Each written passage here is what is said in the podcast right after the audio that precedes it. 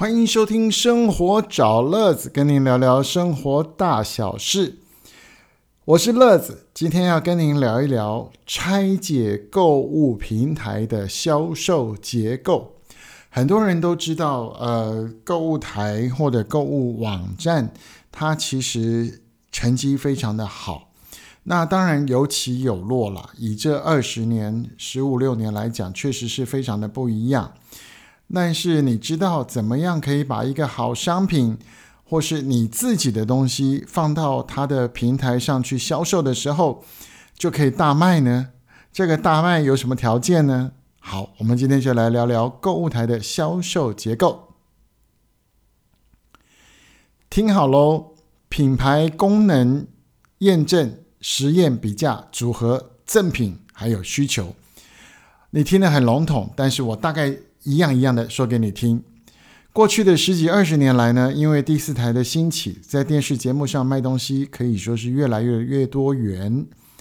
那么从最基本的广告到植入性行销，还有延伸自广播电台的卖药节目，像频道后面一点的布袋戏啊、卡拉 OK 啊这种，啊都能安插一些卖保健食品的介绍。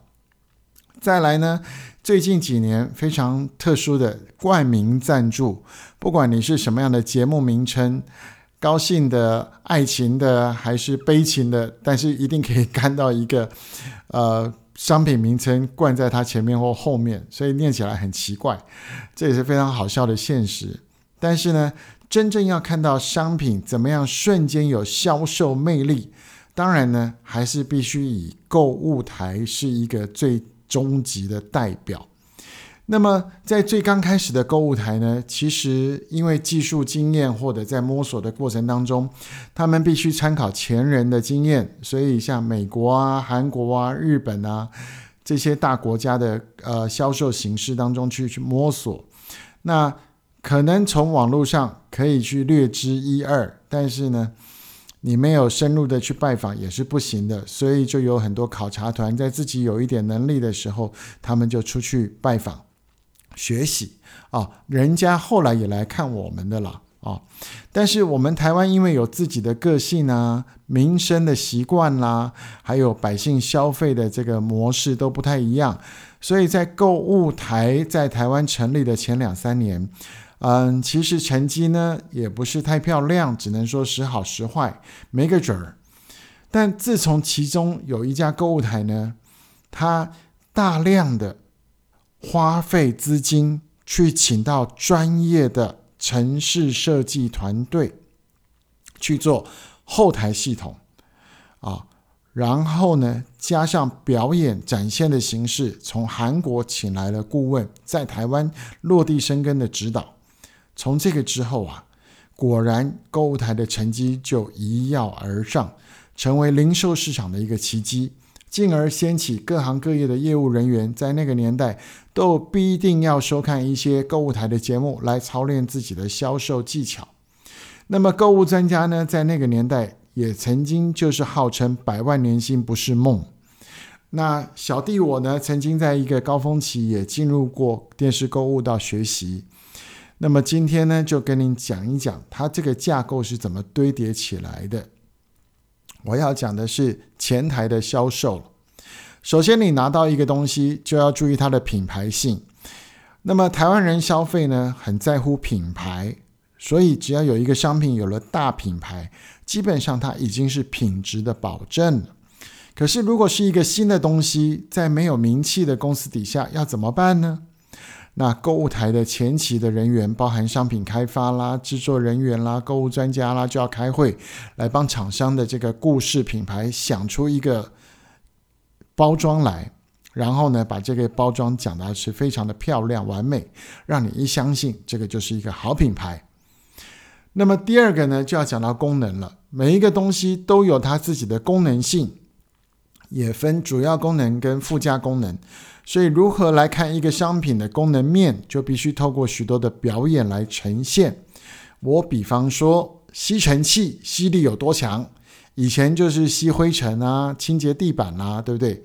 那现在不够看了，现在一定要拿一个模拟床垫，然后让这个吸尘器在床垫的上面一吸，哇，叭叭叭叭叭，你就发现哇，怎么有那么多小灰尘啊，都能够被吸出来。所以就是一个表演的功力在这边，你就必须要把这个商品最大的功能用表演的方式把它呈现出来，也就是传统市场讲的舞场。好，那舞场怎么表演可以把商品火起来？这是最。特殊的地方，也是嗯大家都要喜欢看的地方。那看喜欢了，你就下单了，对吧？好，那么理性的朋友很多，所以他除了看品牌、看这个功能之外，他要看你有没有验证啊，譬如说 SGS 的认证啦，呃，宝石的鉴定书啊，还是说呃。这个保健食品有没有经过实验呢？哦，等等，那有的有画面，有的有证书，那这个时候就必须要靠购物专家去把这个检验数据，或者是制作人把这一段实验的影片剪接之后呈现在你面前，然后就加强消费者在收看时候的那股冲动说服。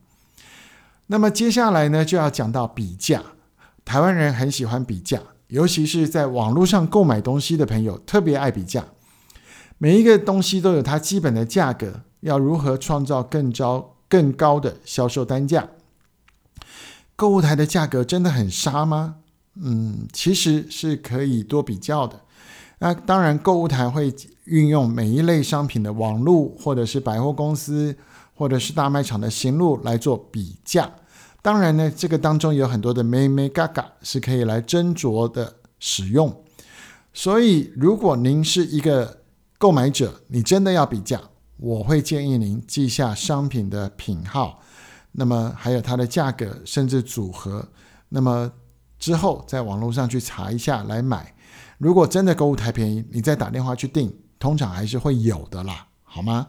好，好，那么组合了，刚刚讲到一个组合，或是所谓的赠品，我们刚刚讲到了品牌呀，它的功能啊，然后它的认证啊。然后它的价格带啊等等，那通常呢还是差一点力道，那怎么办？这个时候呢就要靠所谓的介绍赠品或者是商品的组合，譬如说电脑、桌上型电脑、主机、荧幕、键盘、滑鼠、电线，啊，这个大概都基本。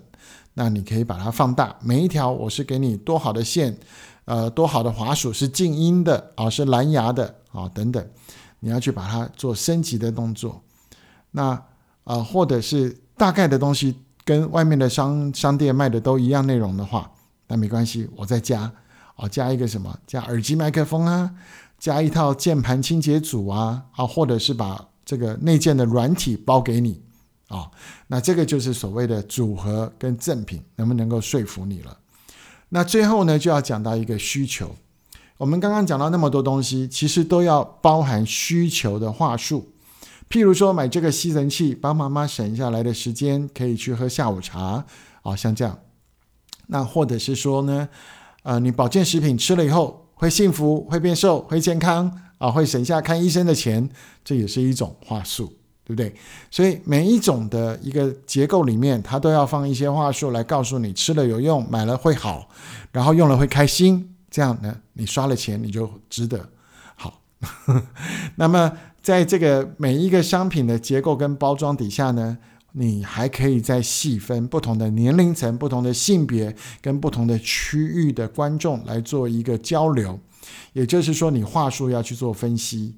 譬如说，我们在卖东西的时候，客服人员透过制作人这边可以看到电脑上，现在在买的人可能是南部的哦，南部的长辈。年龄层偏高，那这个时候你要讲点台语。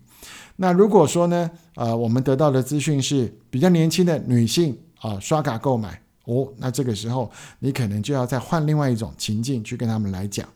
所以我说，购物台真是不是一个简单的团队，从商品开发到荧幕的制作、拍摄、主持，还有到后端的客服跟最厉害的电脑系统，这都不是一朝一夕一个小公司可以去建立的。都必须要仰赖多年的实战经验跟团队的协助，才能让每一档的节目都有破天荒的销售量，带给购物台漂亮的成绩。今天呢，跟您分析了购物台销售的结构。那么，在销售行列的您，可能就会有一点不一样的发现了吧？希望对您会有帮助。那么，今天我们的节目就给您说到这里喽。生活找乐子，跟您聊聊生活大小事。我们下一次再见。